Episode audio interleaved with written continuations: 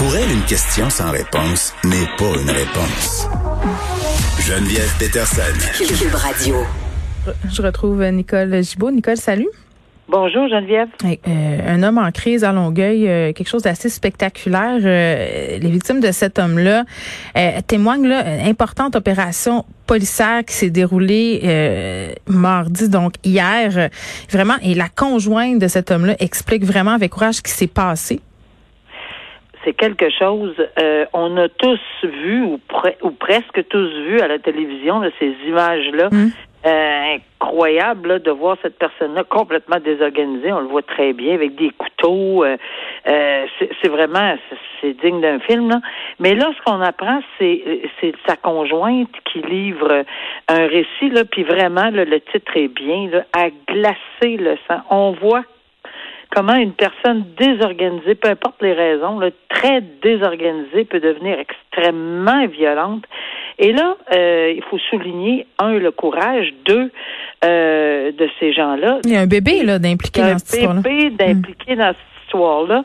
Il n'y a pas de, je dis pas qu'il n'y a pas de, de, de, violence, au contraire, il y a une énorme violence là, mais mais il n'y a pas personne qui a perdu la vie. Dieu merci, c'est presque incroyable. Euh, il n'y a personne qui semble avoir des blessures physiques, je parle de pas pas psychologiques parce que ça ça jamais. Euh, mais c'est absolument incroyable. Donc ils ont, ils ont, ils ont été très courageuses.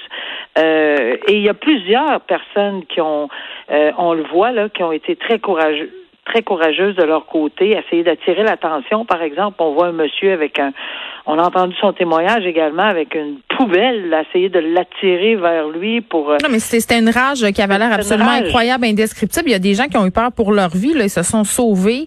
Euh, on parle ici là de, de, de voies de fait quand même assez graves, là, des morsures au visage, euh, une personne qui a une commotion cérébrale.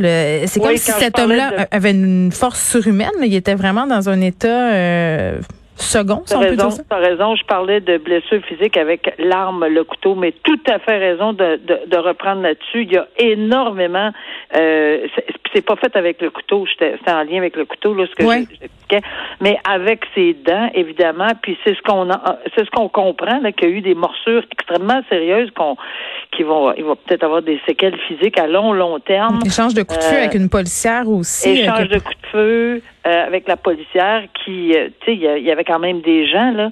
Euh, c'est vraiment une histoire d'horreur, mais d'horreur. Et là, évidemment, cette personne-là fait face, il est arrêté, fait face à la justice et on comprend qu'il va y avoir une, une il va y avoir plusieurs accusations mm-hmm. qui, qui, vont être déposées. Mais et on voit la dernière phrase de cet article-là dans le, dans, dans le, le, TV, le, le, TVA Nouvelle qui nous dit cette, les gens ont très peur qu'ils soient libérés. Et c'est ce qu'on parle depuis plusieurs semaines et plusieurs mois. Mm. Les gens ont peur qu'ils soient libérés, remis en liberté avec des conditions. Ben là, ça serait surprenant. Ça serait surprenant, là. Mais plus que surprenant. D'abord, premièrement, ce serait inconcevable à ma connaissance dans, les, dans la condition où il était hier, là, cet mm. individu-là. Mm. Et de un, et de deux, euh, je veux dire, euh, miner la confiance du public, ça pourrait être pas être pire que ça là, dans les Non, non. Puis, puis c'est ça. le Puis là, je, je sais pas qu'est-ce qui se passe, là, mais c'est sûr qu'on parle depuis quelques mois de la tension sociale qui semble grimper, là, du climat euh, qui s'étiole, de la grande tension généralisée. Euh, je sais pas. Il y a peut-être un sujet là, On va essayer de fouiller ça à l'émission. Est-ce qu'on a plus de rage au volant? Est-ce que les gens euh, font plus d'acting out entre guillemets? Là, là, on a cette histoire là. On a une autre histoire qui se passe dans le coin de Sherbrooke. Un père de 54 ans qui a été arrêté pour avoir heurté avec sa voiture une enseignante qui manifestait près d'une école secondaire? Mais moi, je pense que tout est, en ce moment est exacerbé. Euh, la patience en fait partie. Euh, on a qu'à qu'à penser à certaines personnes qui témoignent à l'effet que ça se peut-tu dans les centres d'achat ou dans dans une épicerie, les gens sont même pas capables de suivre les flèches, on est obligé de leur dire, puis on voit une impatience grandissante, puis c'est pour des, des gestes bénins là qu'on vient mm. que je viens de décrire. Mais là là évidemment, on est devant une situation où de façon claire, nette et précise pour une raison X qui appartenait à cette personne-là, voulait absolument aller reconduire son enfant à l'école, pouvait pas, etc. Mais ça, ce que le problème, c'est qu'on comprend que l'enfant était dans l'auto Ça, c'est pas une excellente idée, là, parce que dans les circonstances encore plus traumatisantes pour l'enfant dans l'auto. Et oui, et en une fraction de seconde pour un geste absolument irréfléchi, mm. où il peut faire face à des accusations de voie de fait armée, parce que l'automobile, c'est une arme, et c'est L'enseignante a été blessée. Ben, c'est ça, voie de fait avec une arme, parce qu'il y a différents euh, niveaux dans les voies de fait, Geneviève. C'est pour ça que je dis que c'est vraiment beaucoup plus grave quand c'est un voie de fait armé. Alors, toute sa famille, lui, tout le monde, les enseignants, la personne blessée, tout le monde est chamboulé là pour un geste là euh, totalement là irréfléchi là que complètement irresponsable, puis auquel probablement qu'il s'est pas levé le matin en pensant qu'il ferait ça, là, on le sait, mhm. ça. Mais c'est complètement, euh, comme je dis, là, tellement irresponsable. Puis pourquoi ça arrive? Ben oui, je pense que tout ça, c'est dans un cadre de pandémie où on a tout le monde, mais c'est difficile de ben, il y a une différence entre avoir de la peau, la peau courte, puis être un peu impatient, là, puis foncer dans du monde. Puis... Oui, mais on réagit pas malheureusement pareil. Puis c'est là, on a un exemple flagrant où il va, mm. il y a une partie de sa vie qui va probablement en écoper cher, et sa famille, et, tout le monde autour de lui. Pour ça, là, oui, il faut se calmer le pompon, même si on a le goût des fois là, de mais il faut, faut, faut, se calmer. Là. Nos pensées euh, pour cette enseignante-là qui a dû avoir la peur de sa vie. Euh, bon, là, c'était pour le segment Les gens sont violents de la chronique. Euh, passons au segment fraude parce qu'on a quand même des histoires euh, assez spectaculaires. Une madame fraudeuse récidiviste, 69 ans, euh, qui a remboursé sa victime quand même d'une façon assez incongrue. Elle a gagné un million de, de, dollars à la loterie. Elle va savoir aujourd'hui si elle ira en prison.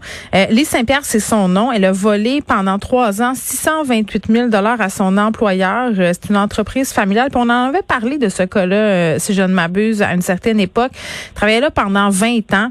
Elle secrétaire comptable, donc elle falsifiait des chèques, elle les déposait dans son compte. Elle n'était pas à sa première, à ses premières fraudes là. Cette dame-là, avait aussi volé de l'argent à un euh, de ses employeurs dans les années 90.